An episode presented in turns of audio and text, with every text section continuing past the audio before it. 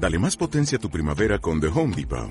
Obtén una potencia similar a la de la gasolina para podar, recortar y soplar con el sistema OnePlus de 18 voltios de Ryobi desde solo 89 dólares. Potencia para podar un tercio de un acre con una carga. Potencia para recortar el césped que dura hasta dos horas. Y fuerza de soplado de 110 millas por hora.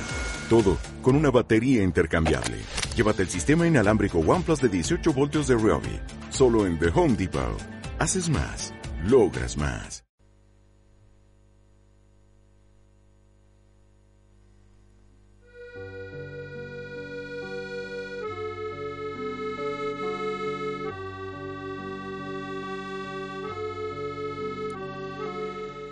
Si tienes la suerte de haber vivido en París cuando joven, luego París te acompañará, vayas a donde vayas, todo el resto de tu vida, ya que París es una fiesta que nos sigue. Lo decía Ernest Hemingway en una carta a un amigo hacia 1950.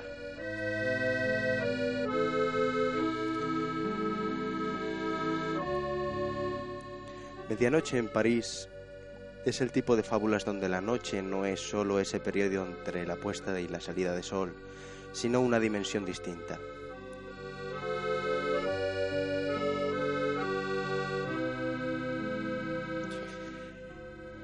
En ese periodo un personaje normal cruza un umbral invisible y entra a una realidad con reglas y códigos propios.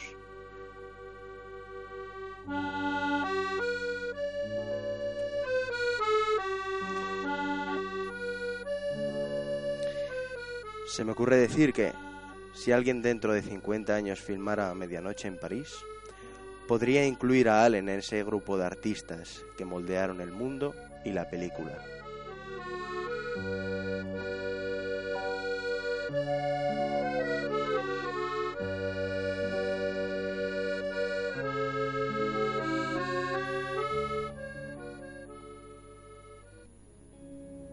The sun is sinking in the west. The cattle go down to the stream. The redwing settles in the nest. It's time for a cowboy to dream.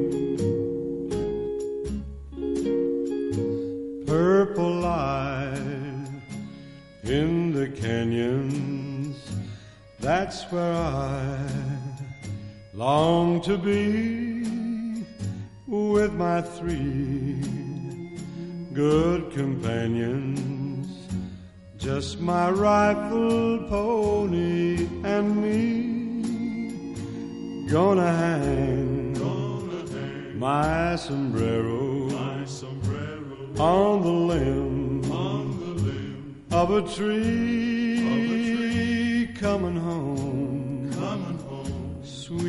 darling. Just my rifle pony. Hostia, qué cringe. A mí. Buenas tardes, señoras y señores. Buenos días. Joder, no me acostumbraré a decir buenos días, la verdad. Eh, bienvenidos a La Trinchera, un programa más. Eh, vamos a dar paso porque ya se nos hace tarde y si no, se nos hace eterno este programa. Y quiero hacer un programa cortito. Ya diremos la temática. Vamos a presentar a las voces que van a escuchar eh, en este episodio. Bienvenido, Nacho Wins, un programa más en esta segunda temporada de La Trinchera. Me llevo más en esta que en la anterior. Hombre, la de anterior. 0 a. De 0 a 2. 0 2. 0 2. 0-2. La trinchera 0, eh, Wings 2. Gracias por contar y- conmigo una vez más. Y eso que juegas en casa. Ya. Y gracias a ti por responder de una noche a una mañana, porque te lo dije ayer por la tarde. Sí, pero eh. ¿fue el mensaje que tardé en responder o era otro? Fue al mensaje que tardaste en responder. Vale, sí, es que estaba en el máster y, y me, y se me. se te no fue se me, se me fue por, por completo. el tiempo. Bienvenido, Marcos Machado, Muy buenos. compañero de cine de los miércoles. Hoy echarán en falta una voz eh, ya eh, habitual en esta segunda temporada, que es la de Andrés Martínez Morán, que por razones de humildad eh, no está. Dijo que él solo... Sí, yo le propuse venir, podía estar aquí perfectamente, pero... em, vamos, eh, falta porque dijo que solo podía decir que le había encantado la película. Le mandamos un afectuoso saludo y otro afectuoso saludo le vamos a mandar eh, a Pelayo Puente. Eh, Bienvenido, Pelayo. Hola, ¿qué tal? Nunca se me hizo tan larga la sintonía como hoy, ¿eh? Tengo que decir. Hombre, es que estamos haciendo pruebas de cómo puede mejorar poco a poco la trinchera y he tenido la idea de... Y una es eh, eh, en el extrarradio. La idea es prolongar la sintonía. No, cantarla, que es peor. ¿Tú, tú has llegado a escuchar lo que estaba pasando? No, no. O sea, a ti te, te llegará Curiosamente se me metía a ver una señal como de rancheras. de rancheras. Una cosa rarísima. Yo creo que era... No sé, debía ser... señal de 4000. Yo creo que era tu... Podría ser tu vecina, ¿no? Poniendo la ranchera. No sería fantástico. no no. Eh, Estoy en Barranquilla todavía. Bueno, pues hoy el tema de que vamos a tratar es un monográfico de Medianoche en París. La decisión de hacer este programa dedicado a la película de Bull- Woody Allen fue porque, vamos, de- deriva de que considero que el, en realidad no creo que lo sea o no lo será eh, en la eh, como hecho, pero creo para mí el mejor programa que salió de la trinchera fue el de Woody Allen, quizás porque mm, al menos yo tenía mucho más que decir que en los demás, que me, vamos, me Oye, declaró un completo Fue, ignorante. fue el segundo programa. Fue el segundo programa. Estás diciendo que desde entonces todo, todo fue la decadencia a partir de allí. Hombre, hubo una temporada que hablamos demasiado de superhéroes y eso sí que fue la decadencia. Eso creo que fue un poquito culpa de, de Aitor, ¿no? Hombre, tuvo su, señor director. tuvo su parte de culpa, pero la culpa y la responsabilidad la responsabilidad última es la, la mía. Eh, Vamos a hablar de Medianoche en París, la película del año 2011 que a todos nos encanta, ¿no? Por eso estamos aquí. En realidad no hay ningún detractor de ella. No sé si puede llegar a verlo por motivo de película, es decir, Creo que sí, ¿eh? Creo que a una amiga mía no le gustaba nada. Ala, Alguna vez. ¿tú crees? Creo, creo que sí. Creo recordar, Come- tengo una- comentarios que lees en Filming, de- en Filming, en Film Affinity, eh, a este respecto eh, pueden decir que viene a ser una imitación, una copia de, del cine original de, de Woody Allen. No sé si qué opináis vosotros. Ujú. Hombre, yo quería hacer luego el paralelismo con La Rosa Púrpura del Cairo, que es con la que más se parece dentro de la filmografía de Woody Allen. Hmm. Pero yo particularmente me quedo con esta. No sé si es porque me pone muy nervioso siempre, ¿cómo se llama esta mujer? Mia Farrow. Pero esta tiene un gusto que además le mete, claro, los cameos. De... Mira, es que es curioso porque esta película hace precisamente lo que intenta hacer Tarantino en, en esta última suya, que no, no entremos más a hablar de ella porque ya hemos hablado mucho, No que es meter todas las cosas que le gustan a Woody Allen, pero esta por lo menos lo mete con cierto, con cierto hilo, ¿no? Y, y con acierto, y, y le da una atmósfera a la película encantadora.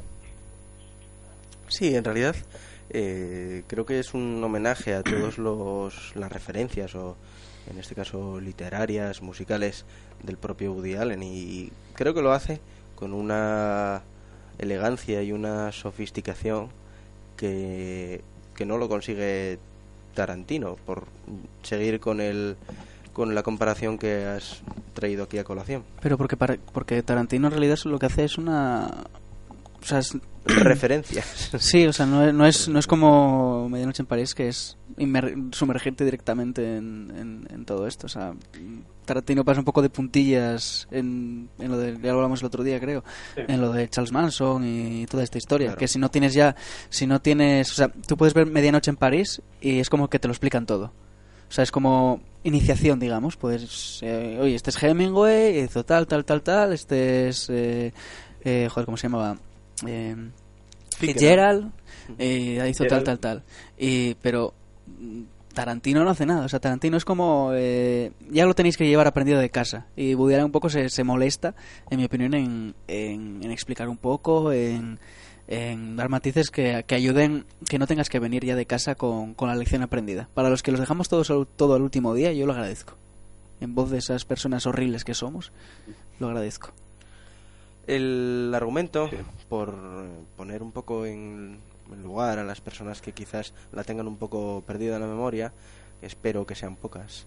eh, el argumento pues es el siguiente, ¿no? Gil Pender es un, es un joven guionista eh, que viaja con, con su prometida a París. eh, bueno, con su prometida y con los padres de su prometida. Los padres a- de ella. a, a París eh, antes de la boda, unas pocas semanas antes, ¿no? Y una noche, mientras que está paseando por el barrio eh, latino, se ve sumergido en una especie de realidad paralela que le transporta eh, hasta los años 20, donde conoce pues a una, a una chica joven, Marion Cotillar, eh, Adriana, que se supone que es la, la musa novia de eh, artistas como Picasso. Picasso, como Modigliani, como Hemingway también, Hemingway, Hemingway se la lleva para a África. ¿eh? a África, a cazar rinocerontes. No, a cazar leones, a cazar leones. Qué El maravilla. que estaba obsesionado con los rinocerontes era Dalí. Era Dalí. Que esa Ay, es verdad, no me acordaba. ¿Te acuerdas de esa escena? Buah. Yo veo... Esa, esa escena es muy buena. Pero bueno, voy a Que terminar... también de- está eh, Man Ray, ¿no? Está Man Ray y está Luis Buñuel, los Es verdad. surrealistas. Y entonces, eh, ¿tú te acuerdas de esa escena, Pelayo? Sí, claro, me encanta. Es, eh, cuando dice, le- les comenta un poco Gilpender el problema este que él se está viendo tras, bueno, transportado o, sí, al, al pasado y dice, yo veo una película, dice Buñuel, yo veo una fotografía, dice Man Ray, dice el, yo- el, el protagonista dice, yo veo un problema y dice Dalí, yo veo un rinoceronte. ¿no? Que era. Además, el acento que le ponen en la traducción. Bueno, es eh, este actor, Adrien Brody, que está bastante bien caracterizado. Adrien Brody. Adrien Brody. Y Que luego. puede hacer de todo, desde un español a un judío, Hace- a de todo. un egipcio, a una película que he visto yo con esa cara rara que tiene. Hasta, hasta un catalán puede hacer. Ujú, Que es hay, hay una escena muy buena que Hemingway eh, dice, eh, le dice a Picasso, eh, en este caso. Es que me acabo de acordar por el tema de artistas españoles. Y Hemingway dice a Picasso, es un buen pintor, pero no es Miró. No sé si os acordáis. Sí. A mí es que yo he de reconocer que te dije ayer, la voy a volver a ver, pero se me hizo tarde y no la vi. Pues la recuerdas ahora. Sí, sí, sí, no, no, no, o sea, me acuerdo, me acuerdo más o menos de todo, pero Bueno, quería, de hecho, eh, bueno, claro, eh, los oyentes y, y tampoco eh, Pelayo, la tengo en mi iPad reproduciéndose ahora mismo, porque sin audio, porque ni- si, por si acaso, bueno. pues si se me escapa algo. El... Iba a preguntaros yo una, una cosa, eh, la venía pensando antes, en direct, cuando bajaba a dirección al estudio, porque yo sí que me acuerdo. ¿Qué sentisteis vosotros, a ver si lo recordáis, cuando visteis por primera vez, porque yo la vi varias veces, eh, Midnight in Paris? ¿Qué sentisteis? O si queréis os digo yo lo que sentí. A mí siempre me pareció una película... No, yo empiezo yo, si no te importa. Sí, Vamos claro. a meter un poco de orden aquí. Adelante. Es una película muy euforizante. Es curioso porque esta película bebe mucho de de- del libro este de Hemingway que ni siquiera se califica de una novela o una especie de memorias así hechas a buena pluma. París era una fiesta. que está muy barato. París era una fiesta. Y ese libro te transmite una, una especie de alegría de vivir no como hacen muchos en este caso no porque te saca lo mejor de una época y demás. Y al mismo tiempo al, al meterte en este caso en este entorno a través del personaje este de Owen Wilson que interpreta el típico personaje inseguro bueno interpreta a Woody Allen básicamente Interpreta a Woody que hace Allen, su viaje al pasado Efectivamente. Claro. Eh, y lo ves todo desde su punto de vista y es así también un poco un viaje semi-alucinógeno. Es como un poco estar en un parque de atracciones, ¿no? Y la película no se sentido. Pero que estamos perdiendo a... Estabas perdiendo play. Y es muy, realmente todo. Bueno, A ver si recuperamos si- la conexión con si Pelayo. puedes, si puedes repetirlo otra vez porque se, se te estaba cortando. Ahora que entre otro que estoy comiendo. Sí, no, eh, yo después así piensas un poco, Nacho, lo que tu sensación al No, yo básicamente eh, más o menos lo mismo que había Sí. la primera vez que, lo- que la vi, que además me acuerdo, no me acuerdo por qué la vi sinceramente. Creo que era porque una de- era una de las pocas que me faltaban actuales de, de Woody Allen por ver. Y yo recuerdo, mm, es lo que decía Pelayo, un poco como euforia, como al final están todos estos referentes como son Phil Gerald, como son Hemingway, Picasso y todos estos. eh, te dan ganas de, de volver a de volver a ellos Claro, o, o, por ejemplo, yo, con, yo por, con, con Hemingway, sí que es verdad, y con Hemingway y Fitzgerald eh, no había leído demasiado de ellos, y sí que es verdad que es una película que te anima a- o a volver o a empezar, porque en, yo creo que todos podemos sentirnos un poco identificados en el papel de, de Owen Wilson, en el papel de, de que te imaginas, no a lo mejor con Hemingway o no a lo mejor con con, con Fitzgerald, pero sí con otras personas, otros escritores o directores de cine o incluso músicos, de "Buah, ¿qué haría yo si, si conociera, por ejemplo, a gente muerta? Por ejemplo, a John Lennon o a, qué sé yo, a... No se me ocurre ahora ninguno más, a Freddie Mercury, por ejemplo, también, muy clasicón. Entonces yo creo que eh, la película lo bueno que tiene también es que, que te hace plantearte esto, que sí que es verdad que te lo mm, yo me lo planteé muchísimas veces, pero de otra forma en la que no, no incluye eh, una máquina del tiempo, así como, como muy futurista todo, sino como una, una realidad un poco paralela o, o, o una realidad, ¿cómo se llama esto? Los multiversos, ¿no? En las que puedes...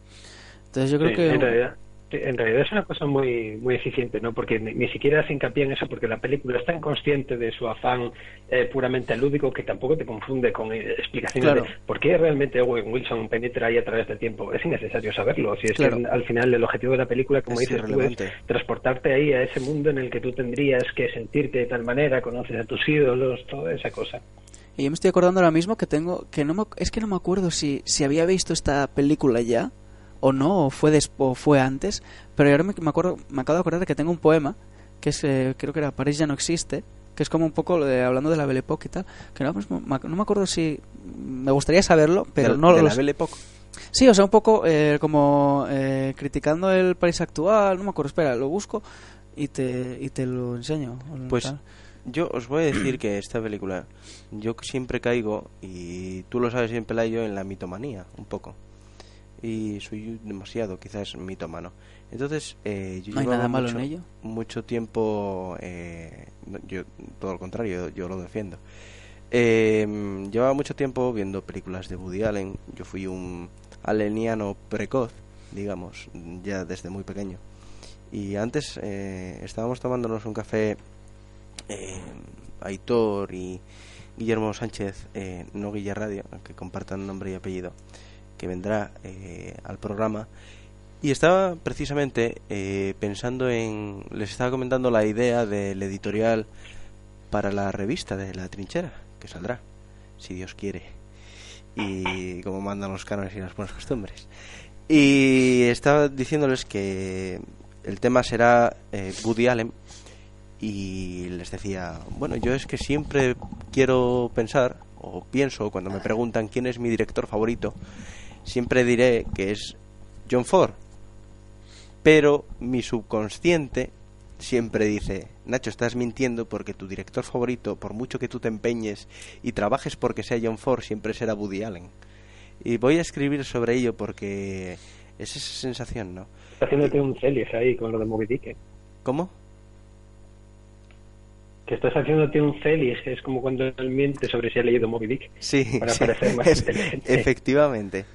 Y lo que os iba a decir de la sensación, yo llevaba bastante tiempo viendo películas de Woody Allen y como siempre fui un poco mitómano, se me mezcló un poco todo en esta película, tanto el mito que yo siento o la admiración que yo siento por Woody Allen, por su cine y, y la película, pre- precisamente que tratase otros mitos que yo tengo, como son eh, Hemingway o Dalí, que me gusta mucho. Mm, Evidentemente yo en ese momento no veía nada de Buñuel y tampoco conocía a Man Ray, por ejemplo, y a Fitzgerald creo que tampoco lo había leído en exceso. Sí que conocía a Cole Porter, porque también fui un eh, jazzófilo, no sé cómo se diría, un aficionado al jazz muy precoz. Entonces se me mezclaba un poco todo y he de admitir que París nunca me yo nunca sentí ningún tipo de de afecto por París. Siempre fue una Pari- una una ciudad que no me llamaba la atención. Y a día de hoy eh, sigue sin llamarme la atención. Pero poco a poco mm, quizás mm, un germen francófilo se vaya esté ger- germinando y nunca mejor dicho eh, en mí quitando esa anglofilia que tanto odias tú Pelayo. No la odio, me parece ridícula nada más. Como si fueran como si fueran Apaga, apaga Pelayo. No, yo, yo he de decir que, que París eh, siempre me llamó muchísimo la atención y podría decir y sin ningún tipo de, de reparo que es de mis ciudades favoritas O sea, después de Shishon, lo siento. Por razones, por razones puramente irracionales, nunca mejor dicho. Bueno, por razones de nacimiento. Sí, sí, sí. Luego va eh, mm, Burdeos y después París. O sea, Bordeaux. eh, Bordeaux. Eh, Miedo me das. había nacido una de las protagonistas de, de la No, pues ni idea. de la película, la chica, yo creo, ¿eh? Sí, igual me estoy columpiando, pero la chica que está allí en el mercadillo Sí. había nacido en Burdeos, yo creo. Ah, pues no, lo sabía. En. Bord- con la con no. Bordeaux. Eso. Bordeaux. Entonces, yo, yo ahí sí que sí que no estoy de acuerdo contigo, Nacho, en, en, el, en la mitomanía, bueno, no es la mitomanía, Eh. en, en el amar París o odiar París, porque a mí sí, sí, sí que es verdad que hay zonas y zonas, porque hay zonas muy chungas y hay zonas muy complicadas, y hay zonas en las que realmente eh, podemos decir que no es París.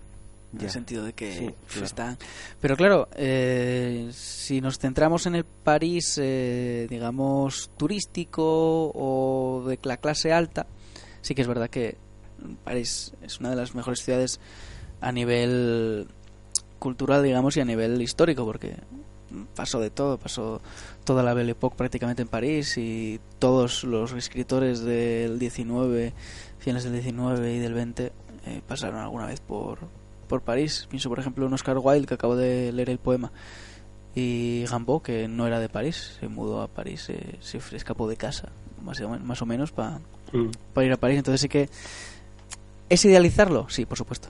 Pero a estas alturas yo me Pero veo muy... gracia. si Claro. cuenta, durante la, pel- durante la película, París es prácticamente otro mito o un referente del protagonista. Es decir, París tiene el mismo, la misma entidad imaginariamente para él que tiene eh, Hemingway, que tiene Fitzgerald. ¿no? Una de sus ilusiones es vivir en París, en una guardilla, eh, y participar de esa vida que en el fondo ya no existe, pero que para él sí existe. Y porque París en el fondo es la mitificación de París. Es muy bonita, pero la idea que se tiene comúnmente de París no es la de una ciudad normal en la que puedes vivir y tener una vida relativamente, eh, ¿cómo decirlo?, cotidiana, o una vida prosaica completamente o trivial. Él lo que quiere es vivirla a la manera en la que la está él simbolizando en su mente. Claro. Y, la película, si os dais cuenta, no solo es interesante en el ámbito cultural, sino que es una película para dejarse llevar, o sea, dejarse ver tranquilamente una tarde y pasar la tarde entretenido, porque es una película amena, además, que tiene ese humor eh, aleniano o que, clásico de él, con el personaje de, de eh, Owen Wilson, y que, que no deja de ser, como tú bien decías antes, Pelayo, Woody Allen en Mm. Manhattan o en Annie Hall, Mm. paranoico, pero con sus paranoias, en este caso literarias. Él es un era un guionista de Hollywood Sí. y, y decían que era un buen guionista, que se le daba bien, que los estudios le le vamos le solicitaban mucho y estas cosas que también deja- no deja de ser un, una referencia a, a- a Fitzgerald que era guionista de cine no también dicen que era bastante eh, bastante bueno no pero lo que decía es que no deja de ser una película para pasar el día. O sea, una película amable, dulce, no sé. Sin, sin- además sin ningún tipo de burlas. Y otra cosa que quiero traer aquí, poner de manifiesto, es que París es un personaje más de la, de la película, ¿no? Y a mí eso me gusta, me gusta bastante, ¿no? Sí, yo creo que eh, la trata con mucho respeto. Aparecen ubicaciones emblemáticas como bueno los Campos Elíseos, eh, hay Versalles, eh, El museo de... el. Louvre, el, sí, No, el- el, y demás. Es que no me acuerdo, no me acuerdo, no me acuerdo ni cómo se llaman los museos. la el verdad. Museo Rodin, el Pero, pero la cuestión es que Sí, si os dais cuenta es que solo ya las primeras imágenes de la película son una declaración es- de intenciones sobre cómo va a ser la película y cómo se va a tratar a la Esos- ciudad. esos Que 30 te mete segundos. Tres minutos de tomas preciosas, de, de momentos, no, de lugares icónicos de la ciudad, solo por el gusto de filmarlas y enseñártelas. Es, maravilloso. es el inicio de Sí, sí, Manhattan. sí. O sea, es el amor. Pero en color. quizás- sí, es el, claro, es el amor que siente, yo creo, Woody Allen por París, que pasa eh, estancias. Sé que en invierno lo, lo solía pasar en el Bristol, que es donde además donde están alojados ellos, en el Hotel Bristol, que yo creo que sale en Tintín, el Hotel Bristol. En ¿En alguna, qué- en alguna escena sale un hotel que se llama el Bristol, pero no estoy seguro, no me acuerdo. Igual en el en Stock de Coque Sí. o en El País del Oro Negro. No estoy seguro. ¿Podemos hacer un... pu- ¿Puedes, No por seguro. favor, invitarme a hacer un especial de Tintín e invitarme? Sí, claro, pero eh, tendría que ser un programa cortito. Pues, Todo este programa es un especial de team, team continuo. Solo tienes que hacer los cortes adecuados y, y lo tendrás. podemos hacer uno- un corte, ¿no? Marcos se ríe, pero, pero, pero- pero, está viendo que a lo mejor se lo mandáis a hacer y, y está cagándose en Dios. Es el único que trabaja casi. Pero el homenaje que hace a París es impresionante, ¿no? Además sonando la música esta de Sidney Beckett o Beckett escrito, eh, la de Sí, sí, la del Si tu, si tu que em, también es otra cosa que destaco de la película, que es que huye de de poner a, a lo mejor a Edith Piaf o a, A ver, Charles Azn- Azn- Aznavour. Aznavour. Aznavour. Eh, huye, de, huye de poner la música típica que se pondría en una película francesa y utiliza jazz, que sí que es verdad que lo encaja perfectamente con eh, los años 20, cuando estaba Cole Porter, etcétera, y hace un Manhattan en, en París. Yo creo que lo del... el- Pero París siempre ha tenido cierta relación con el jazz en ese sentido. No sé en la realidad, pero al menos en, en la ficción y demás. Eh, ¿Habéis leído el relato de Julio Cortázar? Bueno, casi novelita corta del El Perseguidor. Claro. En el fondo es la misma atmósfera, el mismo estilo de vivir, también en la noche, y, y en este sentido el jazz juega un papel fundamental. Ah, vale. Eh, no, yo iba a decir que yo creo que no utiliza ni a Piaf, ni a Aznavour, ni a, ni a esto, todo este tipo de, de cantantes y de cantautores, porque sería muy obvio, aparte de que sería muy obvio, sería muy obvio que es anacrónico. Porque al final la canción, la primera canción, nadie va a saber, a no ser dos o tres personas especializadas, no van a saber, no van a saber si a lo mejor es que no tengo ni idea yo, si es si es una composición de aquella, si es una composición de actual, si, es- si está arreglada para la banda sonora, pero sí que es verdad que además eh, aparte de que quedaría muy bonito poner ver a la banda sonora de en Spotify de Edith Piaf, eh, Charles Sí. Aznavour, eh, sí que es verdad que le da más, le da más valor a esa, esa música, le da, le da más valor la música que, que, que en realidad puso en la, en, en la, en la película. Por eso, porque no es una música identificable, digamos, con... Puede pasar, puede pasar por, por, no sé si lo es, si no lo es, pero si no, si a lo mejor se hubiese creado ese año una composición propia de, del encargado de hacer la banda sonora, eh, colaría perfectamente si se hubiera hecho, como si se hubiera hecho en los años 20 o en los años eh, 10. Sí. Eh, hoy, en el episodio de hoy, tenemos un- una sorpresa, porque Nacho Wins, es un, un maestro musical, digamos, Bueno. un experto Hago mis cosas. musical, y nos ha traído, bueno, ha traído al estudio eh, un reproductor, bueno, Un tocadiscos, un, giradiscos. No, nada, sabes que tengo unos cuantos en casa y este no lo utilizaba. Entonces, eh, oye, si alguien quiere, si alguien es un mitómano eh, con todo lo que eso conlleva y quiere en su programa poner algún vinilo, que al final acabaré, acabaré utilizándolo solo yo. O vosotros. O sea, que no. Pero bueno, eh, está aquí, a lo mejor y le doy uso. Eh, entonces, eh, viendo que, que vamos a hablar sobre París y que estamos hablando sobre París, eh, que yo quería poner una canción eh, del 7 pulgadas de Jacques Dutronc, que es, eh, si no me acuerdo, si no recuerdo mal, il est, il est 5 heures Paris s'éveille, que significa, eh, son las 5, París se despierta, París madruga mucho, Francia madruga mucho, y por eso cierran pronto. Así que... Eso se, que- se- se ve reflejadísimo en la, en la Vague, que, que cierra muy pronto. Sí, a, a las 7 ya está todo cerrado. Todo, todo. O sea, abren a las 10, de 10 a 2, de 3 a... y de 3 a 7 o algo así, no me acuerdo, no Sí. sé los horarios exactos, pero... Y los lunes no abren. Y algunos... O sea, los domingos, los lunes no abren. Y algunos comercios no abren ni, los, ni el domingo, ni los lunes, ni los martes. Así Estos, que... estos franceses. Ojo ahí. Bueno, pues vamos a escuchar la 7 pulgadas, ¿no? Son 7 pulgadas, sí. 45 revoluciones.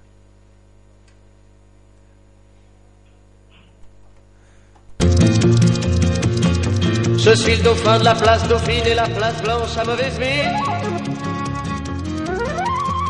Les camions sont pleins de lait, les balayeurs sont pleins de balais. Il est 5 heures, Paris s'éveille. Paris s'éveille. Les travestis vont se raser, les stripteaseuses sont rhabillées. Les traversins sont écrasés, les amoureux sont fatigués. Il est 5 heures, Paris s'éveille. Paris s'éveille. Le café est dans les tasses, les cafés nettoient leurs glaces. Et sur le boulevard Montparnasse, la gare n'est plus qu'une carcasse. Il est 5 heures, Paris s'éveille. Paris s'éveille. Les banlieusards sont dans les gares, à la Villette on tranche le lard. Paris by night regagne l'écart, les boulangers font des bâtards. Il est 5 heures, Paris s'éveille. Paris s'éveille. La tour Eiffel a froid aux pieds, l'arc de triomphe est rallumé. Et l'obélisque est bien dressé entre la nuit et la journée. Il est 5 heures, Paris s'éveille. Paris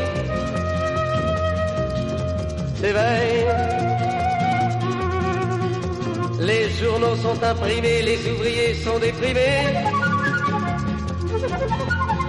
Les gens se lèvent, ils sont brimés, c'est l'heure où je vais me coucher. Il est 5 heures, Paris se lève. Il est 5 heures, je n'ai pas sommeil.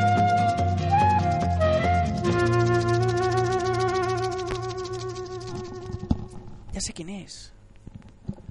Eh, Estamos- sí, está- estamos hablando de la escena De la en escena la que le del- compra o le regala, que no recuerdo, el vinilo de, De Cole Porter. de Cole Porter cuando él se Pero no me acuerdo. cómo- es que. mm, mm, Ella me suena, creo que no salía en. No salía ella en. En, en- ¿Cómo se llama? Se llama... eh, bueno, ¿en qué película dices que, que salía? Es que no me acuerdo. En, en, en, en la que eran. Joder, no, voy a buscarlo porque es que queda muy, muy feo decirlo, pero. O sea, es que creo que era. ¿Cómo, se llama, al ¿cómo se final- llama ella? La que al final se va con él. ¿Cómo se llama ella? No me acuerdo. Voy a buscarlo yo. Es que no, pensaba que lo estaba buscando Nacho. Es que yo lo estoy buscando. Ah, joder, pues tienes el libro ahí. Estamos buscándolo todo. Estamos trabajando en ello. Sale, no sale aquí Vamos a ver, IMDB. Y Yo quiero... sí, aquí es el momento en el que hay que poner la música esta a la que tú te refieres. La de, sí, voy a, eh, voy a comprarlo cuando después en el bus lo voy a comprar la, la de Spanish eh, Flea, la de ti ti ti ti, no, eh, ti, ti, ti, ti. Ponla por favor, Marcos. Pa, pa, pa, pa, Pa, pa, pa, pa, pa, pa. Para- Pa, pa, pa, pa. Que me volví a acordar de ella Y la porque foto de Ken Brockman. eh, Esa, esa, porque me, me, me, papa. Me acordé de ella porque Neil Hannon de Divine Comedy, eh, Sí. es un grupo recomendadísimo, eh, la pone en un disco, o sea, lo pone en- una, en una, joder, en un tocadiscos, en el concierto, cuando se pone a servir las, las bebidas para todo el grupo. O sea, tiene una bola del mundo Sí. eh, y que la abre, Sí, de las que tienen el botellero dentro. es maravilloso. Que necesitamos uno, uno de estos en la radio. Hombre, yo lo necesitaba en mi despacho, la verdad. Yo en mi vida, pero bueno, ya que no Pero creo que puedas... Que- Quería lanzaros varias preguntas. En primer lugar, eh, como esto es el cuerpo del episodio, eh, Perdón, voy a interrumpirte. Eh, es Es el-. Sí, y sale en La vida de Adele. Exactamente. Efectivamente, Que es lo que, eh, que no me acordaba Qué, nada. qué simultaneidad. Qué cosa, qué gusto. efectivamente. Pues sí, la verdad. La nostalgia. La nostalgia es el tema, yo creo, ¿no? Por excelencia. Bueno, Sí. yo creo no. Es el tema por excelencia de la película. Eh, ¿Vosotros creéis que algún día... Porque el- la pregunta es si vosotros creéis que algún día las generaciones futuras sentirán nostalgia por nuestra generación o por nuestros tiempos. ¿Empiezas tú, Pelayo? ¿O empiezo yo? Eh, empiezo yo si quieres. Adelante. Pues eh, no sé, a ver, eh, tú date cuenta que no sé, ¿hay alguna época de la que no se haya sentido eh, nostalgia, incluso de los años 40, igual de los años 40, en la Unión Soviética y en Alemania y en estas cosas no? Pero, pero no, sí? si es que en el fondo da igual, la, la, la, la nostalgia tampoco tiene un elemento que, que tengas tú que, que, darle demasiada significación, ¿entiendes? Pues igual dentro de 20 años tiene razón Greta Thunberg y estamos todos hechos aquí un puto desastre. No, ¿no? entremos en ese tema, por favor. Mejor. Vale. No sé. Lo, lo, interesante, ¿no? De este, de esto nostalgia, ¿no? De los años 20 Espera que, te... que, es lo que le pasa al personaje este de. Pero si puedes, repetir, Adrián, si puedes repetir que te perdimos. No, que lo que me llama a mí la atención es eh, este fenómeno de tener nostalgia de épocas que nos han vivido, ¿no? En la película ocurre en relación con los años 20, en el caso de eh, Gil Pender, del protagonista, pero también le pasa a, a Marion Cotillard con la Belle Époque. Es una época que no ha vivido y hoy en día nos sucede muchísimo con, con los años 80, los años 70 y toda esta fiebre de, de esta iconografía, ¿no? Que hay hoy en día en series, en la ropa, a la moda la televisión, en todas partes, ¿no? Y es un fenómeno que a mí me cansa un poco, ¿no? Porque este síndrome de la edad de oro es un poco ya, uf, no sé, como sobreexplotado, que todo el mundo le pasa llegado a cierto momento, ¿no? Todo el mundo piensa en algún punto, oh, qué bien me hubiera nacido yo en tal o cual época, ¿no? ¿No? Sería un entorno mucho mejor para mí, mucho más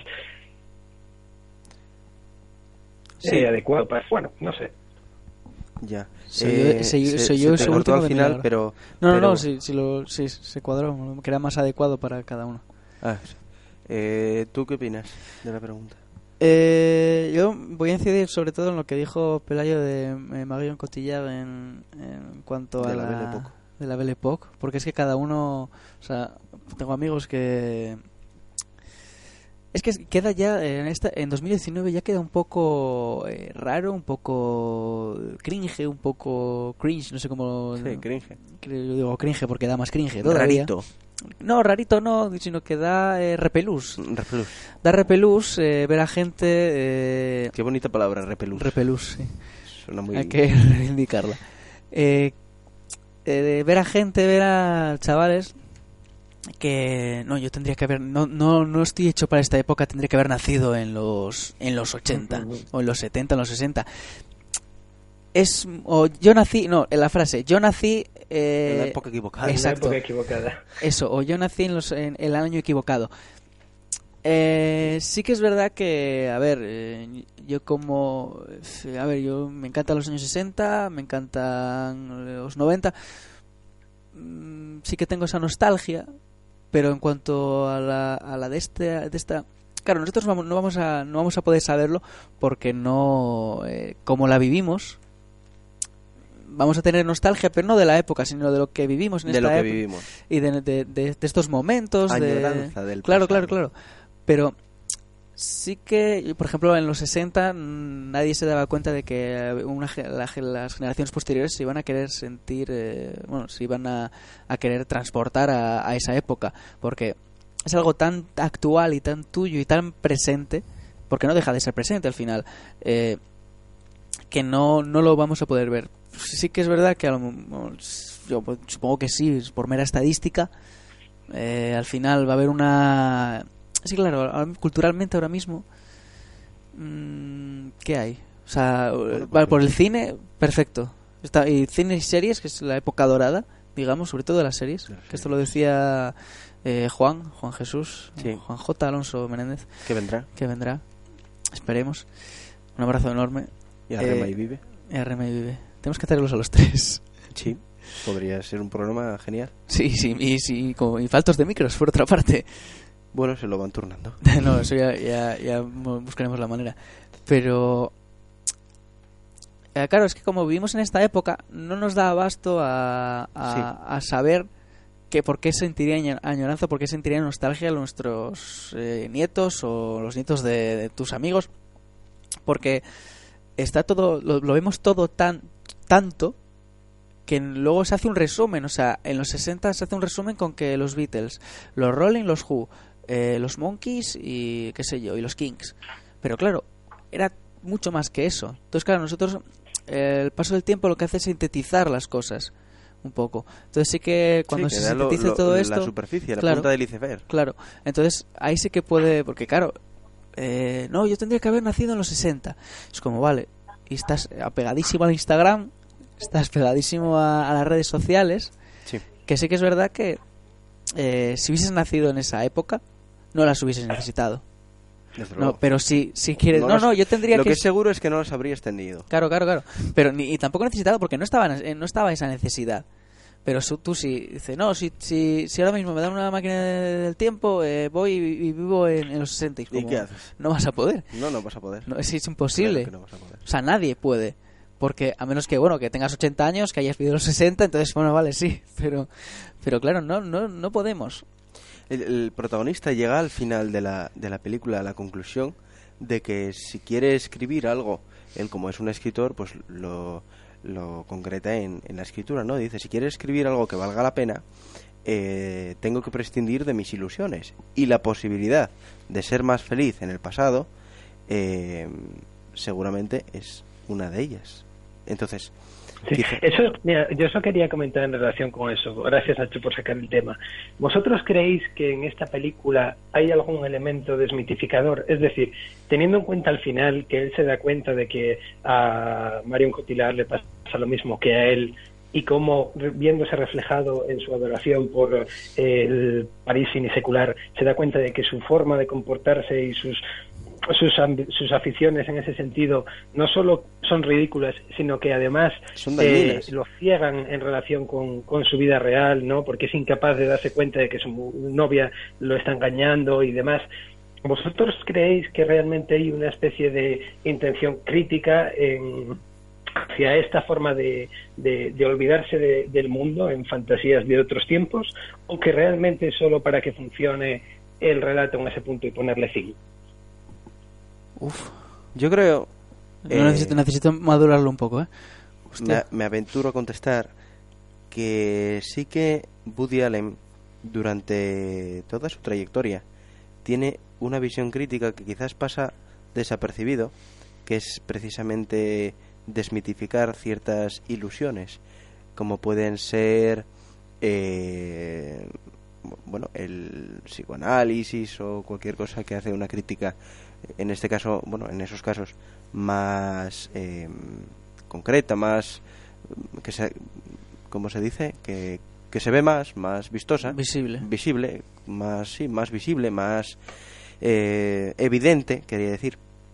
Pero en, en Midnight in Paris yo creo que sí que existe ese ese ápice o ese atisbo de crítica a que a, a- a precisamente a la gente que hace comentarios como los que Nacho plasmaba eh, antes de yo es que nací en la época equivocada bueno naciste en la época equivocada no. Naciste en la época que tenías que haber nacido o sea en la que te tocó haber nacido. Otra cosa es que tú quieras aprovechar esa época eh, con los medios que tengas no si yo hombre a mí me habría como Gandalf, Nacho, ahora mismo, ¿eh? a mí, a mí me habría encantado nacer en la época colonial británica y haber sido eh, Lord Mayor del Admirantazgo del- de la Marina de Su Majestad, pero seguro que no me habría gustado, Todavía lo puedes conseguir. seguro que no me habría No gustado a nada tus sueños. mm, eh, las enfermedades de aquella época, ¿sabes? Y o cuando la expedición napoleónica a la a Egipto con la con la joder qué enfermedad tenían allí que habían cogido toda la epidemia de no me acuerdo qué ¿sabes? sí es muy bonito y está muy romantizado pero eh, tienes y creo que es a lo que tú te referías la crítica creo que esa ilusión trasladada a una obsesión enfermiza porque yo mm, no estoy a gusto donde vivo pues es como que te, va a frenar en todo puedes tener ciertas eh, ci- ci- cierta admiración y, y aprovecharlo para tu- tus aficiones, tu trabajo, pero no puedes, evidentemente, obsesionarte y te- has de resignarte y aceptar que la realidad es en la que vives. Sí, claro. o Sí, sea- es que precisamente por eso... Ah, no, habla tú, No, no, no, adelante, adelante, que yo no puedo, a mí no me corta internet. vale. Entonces- No, es que lo que quería. Vamos, por eso al principio decía que me parecía interesante esta película, comparada con La Rosa Púrpura del Cairo. ¿La habéis, la habéis visto? Es una película Claro. en la que Sí, Mia no. Farrow interpreta a una mujer que es maltratada por su marido y que su único placer en la vida Es encerrarse en el cine en ver sesiones continuas, eh, vamos, eh, permanentemente. Y finalmente, el- el- uno de los personajes de una película de aventuras que está viendo, que se llama La Rosa Púrpura del Cairo, sale de la pantalla, se enamora de ella y, y bueno, ella vive una especie de idilio con él. No voy a acabar, vamos, no voy a decir cómo termina, porque no, no importa, pero el caso es que la tía acaba más o menos intentando renunciar a la ficción para meterse de nuevo en la realidad, pero cuando la realidad la desalienta, se refugia de nuevo en la ficción. Y en este sentido es curiosa la comparación con esta película, porque también es un poco mágica, un poco ilusoria, pero parte de una premisa completamente distinta, que es, este hombre tiene una vida eh, relativamente eh, buena, ¿no? Es eh, exitoso, se va a casar con una chica rica, que además, eh, como dice él, es bastante sexy, y, y todo ese rollo, pero él por, por idealismo puro se quiere montar una vida ficticia. Al final acaba renunciando a ella y le permite eso vivir, mientras que al personaje de Mia Farrow, como su vida es una mierda, tiene que refugiarse de nuevo en la ficción. Y en ese caso es como una crítica combinada, si, si las mezclas las dos, ¿no? Sobre, por un lado, el poder del cine para engañarnos, pero también para consolarnos y al mismo tiempo también para entorpecernos, ¿no? Y es muy, vamos, me parece muy interesante, muy interesante esa comparación. Y por eso me, me llama la atención, vamos, valorar si realmente hay esa intención de crítica a, a la fantasía, ¿no? Y al dejarse eh, distraer o em- em- embelesar por estas ilusiones, ¿no? De la imaginación. En, en, precisamente en La Rosa Púrpura Perdona del- por, por, por interrumpirte, lo de, lo de la conexión no iba mal, ¿eh? O sea, me refiero. Era porque ya que estaba yendo bien que continuara, no era... Ojalá, ojalá continúe así. No, era, no era nada, ninguna puya ni nada. o sea, ninguna- era- Ningún deseo de que... Estamos batiendo récord. Está- sí, sí, sí. Siempre en la última parte del programa lo perdemos, así que esperemos que lleguemos al final. Pero lo que iba a decir es que en La Rosa Púrpura del Cairo hay otras eh, referencias, se me ocurre a dos películas eh, eh, que tratan un poco esta, esta em, digamos, temática de, de ilusión por la por la ficción, ¿no? De, se viviría mejor en la ficción, ya llegando a este a este punto, ¿no? No solo en el pasado, sino en la ficción. La ficción supera la realidad, es la gran pregunta en ese sentido, ¿no? Y las películas que, que digo son el moderno Sherlock Holmes de, de Buster Keaton. No sé si la llegaste a ver, Pelayo. ¿La viste? ¿Cuál, perdón, que Eh, te estaba escuchando el- ahora mismo? que el moderno- una cosa? El moderno Sherlock Holmes. Es del año veintipico. Ah, no, no la he visto. Es de Buster Keaton y No, es no, que, no el, el- en resumen, es un operador de cámara de cine o algo así que, o sea, un operador del que pone las, ¿cómo se llama? El que pone las películas en el cine, el, Eh, el joder. reproductor, bueno, sí. Sí, el- Y que está viendo la película y se, se duerme y sueña que está eh, dentro de la película, ¿no? Y otra es de Fellini.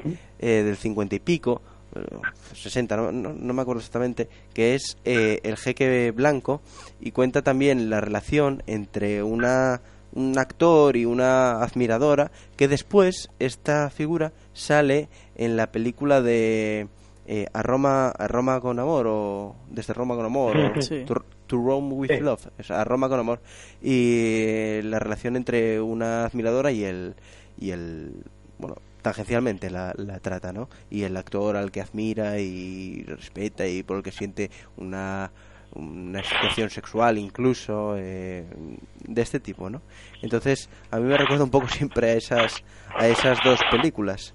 El- la rosa púrpura del Cairo y por por vamos por coherencia Midnight in Paris también me, me lleva a ellas no Eh, no sé cómo vamos de tiempo. Cuánto llevamos grabado 47 minutos. bueno, pues yo creo que voy a poner entonces ahora mi momento musical, ya que Pelayo hoy no nos ha enviado su momento, pues voy a poner a Eric Clapton, porque me apetece, Tío. no sé por qué me apetecía escuchar Pues me lo hubieras eh, dicho, a lo mejor hasta tenía el disco. Tears in Heaven, es el, Pues no, no lo tengo. sí. Bueno, pues, tengo, eh, tengo Leila. Solo ah, tengo Leila. pues eh, lo podemos poner otro día. Espero y tengo la fe en que no nos lo banen en, en, en YouTube por poner a Eric Clapton, pero no sé si podría pasar como con Bob Dylan. Eric Clapton no sé, pero los Beatles seguro que nos lo banean, porque ellos no conceden ninguna autorización a YouTube de, de reproducción eh, de esta monetizada. Que Pues- es por lo que nos tumbaron el de Bob Ah, Dylan, pero los que no lo- monetizáis. No. Entonces, No, esa es la cuestión. Es decir, YouTube, cuando tú subes el vídeo, te da la opción, que bueno, ya lo sabes, eh, Sí, de monetizarlo. subirlo, de todo, renunciando a la monetización Sí, que sí, tú puedes generar cediéndosela a la discográfica que Sí, tenga sí, los sí, sí. derechos de la música que tú pones. Pero no lo la permiten ni discográfica puede acceder a eso a ese sistema o puede rechazarlo. Y en el caso de Bob Dylan lo rechaza y por eso no puede subir nada. Eh, vamos a escuchar la, la canción, venga.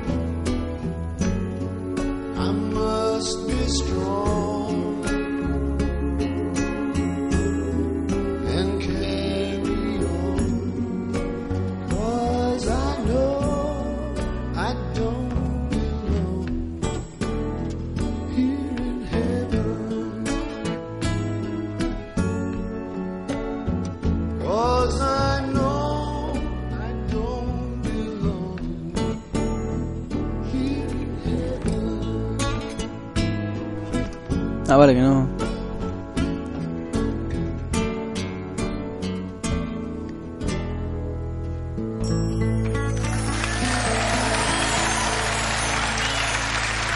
Thank you.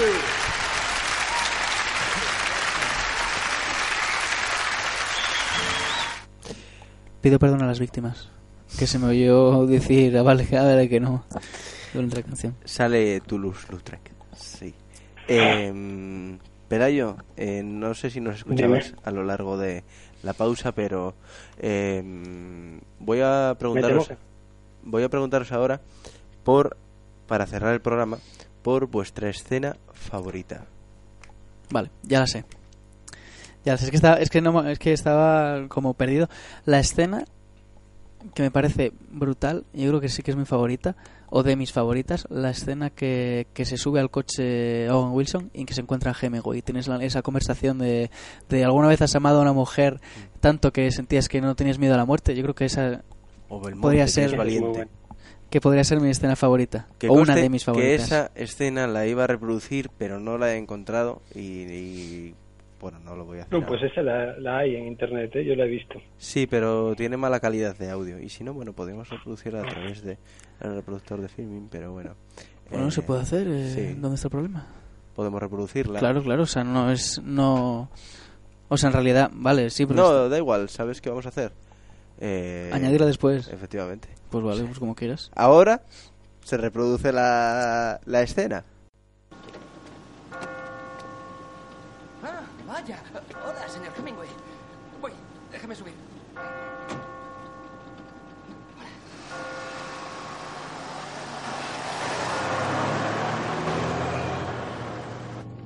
La misión era tomar la colina. Éramos cuatro, cinco contando a Vicente, pero había perdido una mano al estallar una granada y no podía luchar como lo hacía cuando le conocí. Y era joven y valiente, y la colina estaba encharcada de tanta lluvia, y el camino descendía, y había muchos soldados alemanes, y se trataba de apuntar al primer grupo y con puntería certera retrasarles. Tenía miedo ¿De qué? de que le mataran. No escribirá bien si tiene miedo a morir. ¿Lo tiene? Sí, lo tengo. Yo diría que es quizá mi mayor miedo, realmente. Es algo que le ha pasado a todos los hombres y a todos les pasará. Lo sé, lo sé. ¿Ha pero hecho el amor con una auténtica gran mujer? La verdad es que mi novia es bastante sexy. Y cuando hace el amor con ella siente una pasión bonita y veraz y al menos en ese momento pierde el miedo a la muerte. No, no suele ocurrirme. Creo que el amor que es veraz y real crea una tregua con la muerte. La cobardía viene de no amar o no amar bien, que es lo mismo. Y cuando el hombre que es valiente y veraz mira cara a cara a la muerte, como cazadores de rinocerontes que conozco, o Belmonte, que es valiente de verdad, como aman con suficiente pasión, apartan a la muerte de su mente, hasta que vuelve como hace con todos los hombres. Y es hora de volver a hacer el amor de verdad. Piénselo bien. Es una escena maravillosa. ¿Y la tuya, Pelayo? Pues eh, la mía también tiene, tiene la intervención de Hemingway, porque me parece uno de los personajes más hilarantes de la peli y, y de los que están mejor caracterizados, la verdad.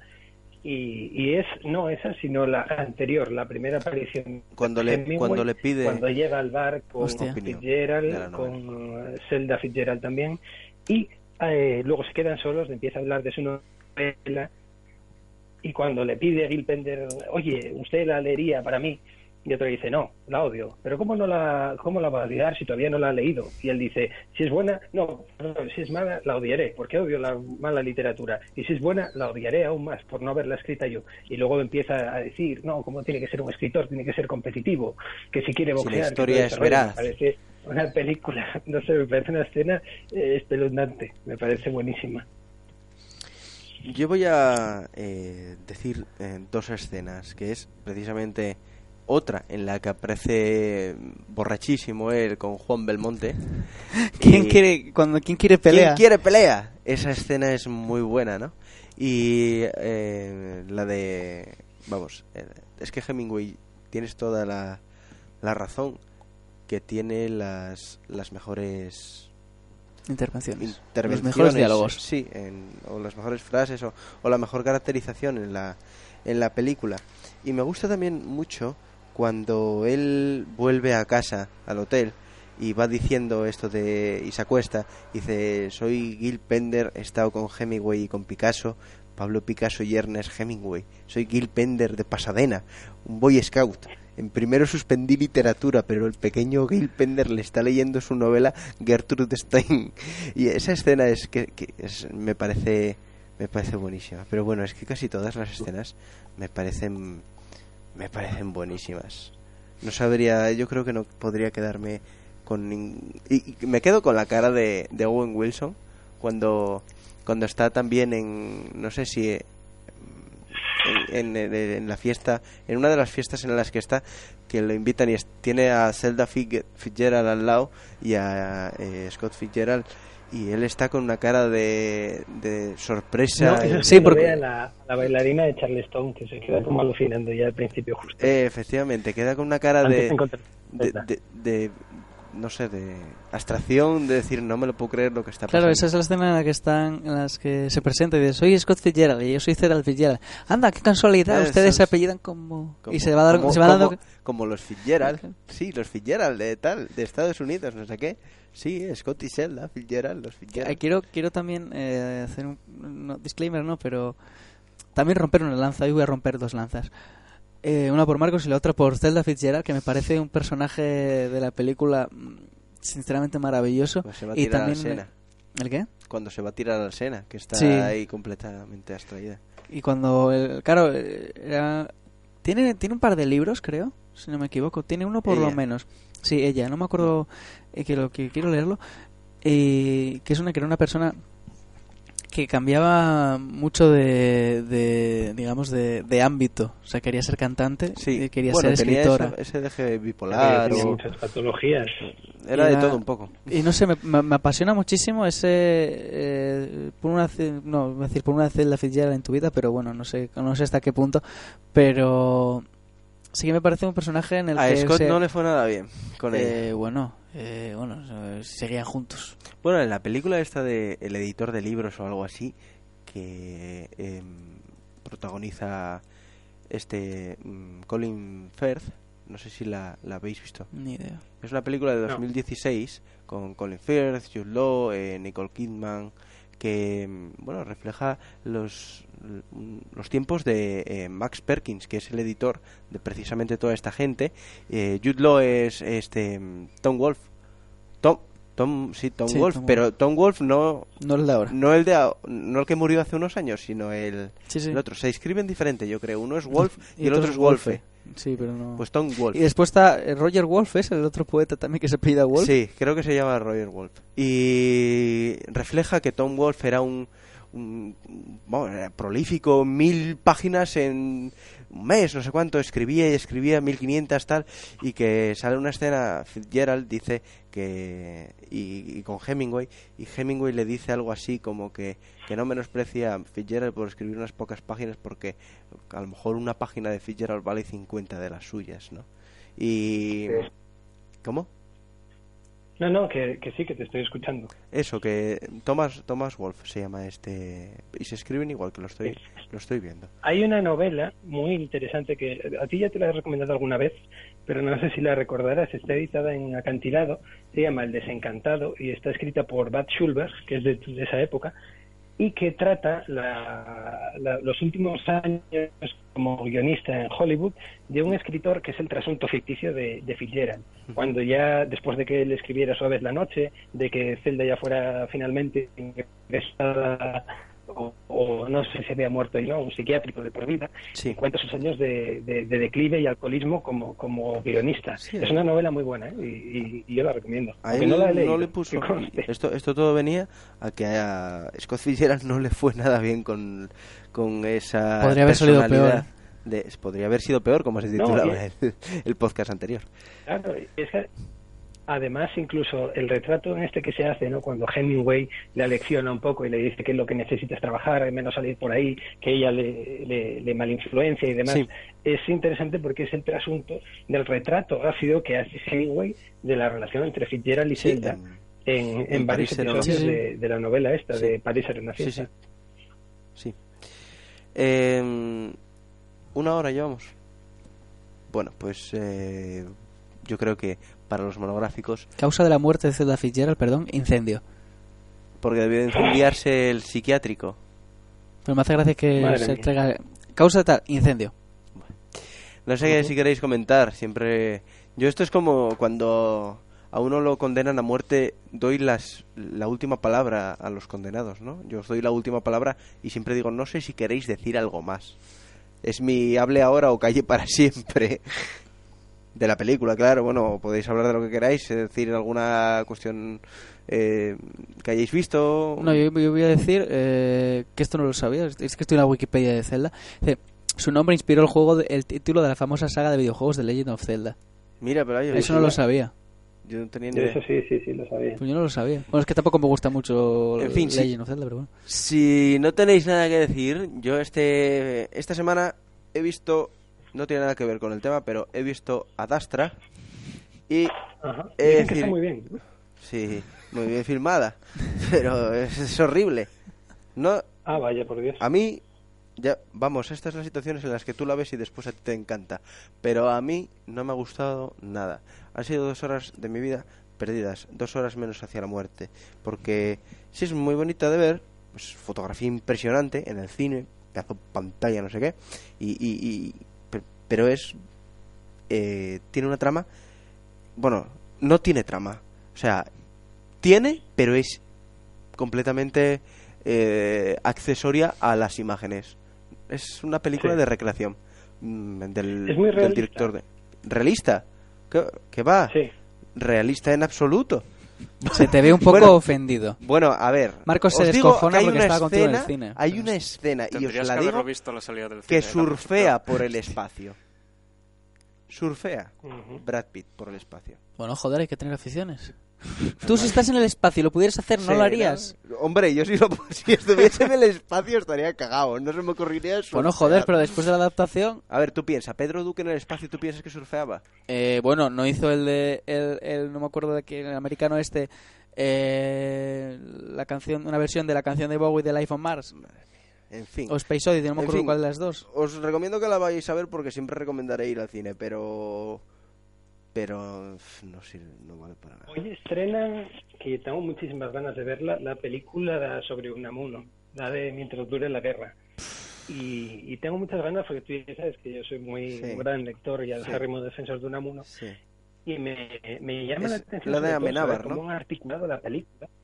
Porque si él es el personaje central, supongo que hablarán bastante más de su vida, porque esa anécdota eh, no da para una película. Pero es la no anécdota de cuando estaba Millán... la película. Es la anécdota de cuando fue Millán Astray, ¿no? Sí, sí, claro, del discurso en el Paraninfo de Salamanca, pero Sí. esa es la cuestión. Eso no tiene sentido que, que lo enseñes en una película si no dejas eh, claro o intentas dar una imagen verídica de, de cómo era una personalidad tan, tan beligerante y tan complicada como la de Unamuno. Así que me parece bastante problemático y tengo mucha curiosidad porque además la han puesto fenomenal. ¿eh? Dejando al margen ya el rigor histórico, lo que fuera, que a mí me da igual en este término, en el cine, eh, dicen que está muy bien y me interesa mucho verla, la verdad. Pues eh, la veremos el miércoles que viene. Por Así cierto, la eh, comentaremos en el próximo programa. Yo, eh, me acabo de acordar, eh, el año que viene, por fin, hablando de los cines, por fin vamos a tener un cine en Shishon que no está eh, a tomar por culo. En el Vamos a, vamos a abrir, por la primera vez en 20 años, vamos a abrir unos cines en vez de cerrarlos. Que van a ser de la ¿Y dónde los van cadena? Aquí los en, van a en poner el Prica, Y en, el en Calatrava aquí los van a poner, ¿no? Pero no sé a qué. Bueno, yo es que aquí no vivo. temporal. Que idea. también es- estará mucho mejor en Sí, el centro. vamos. esto- bueno, pero los Prados está cerca. Bueno, cerca, cerca depende de quién. Bueno, eh, vamos a ver. Claro, la calzada está cerca, sí ves la calzada. Claro. Pero vamos a ver, el, resto, los que tenemos que ir desde el llano, relativa. pero eso, ¿no? Van a abrir en, el- en los fresnos, donde estaban los antiguos. sí, sí. Que no, es que me lo había preguntado Pelayo. Y no, nada, eso. Que por fin vamos a ganar unos cines en Asturias. Volvemos a las salas entonces. En cualquier caso, eh, os doy las gracias por este monográfico. no, ti lo- siempre. no lo vamos a extender más. Eh, gracias Nacho, gracias Marcos y Pelayo. Eh, yo creo que esta es la Sí, mejor vía para... vez que llegamos hasta el final, ¿eh? Llegamos hasta el final, por fin te puedo despedir. Señor.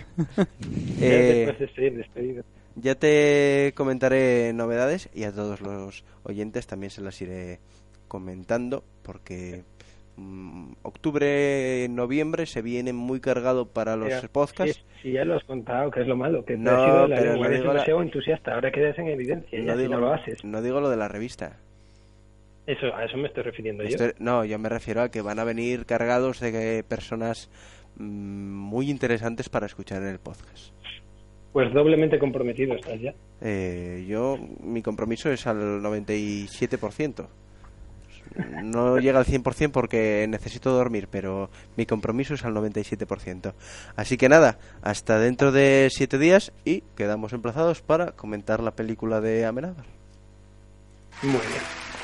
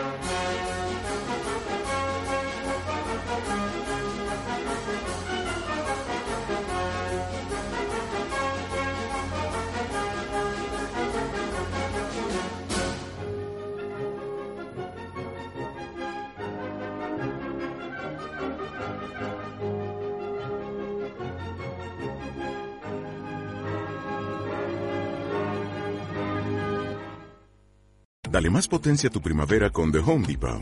Obtén una potencia similar a la de la gasolina para podar, recortar y soplar con el sistema OnePlus de 18 voltios de Ryobi desde solo 89 dólares.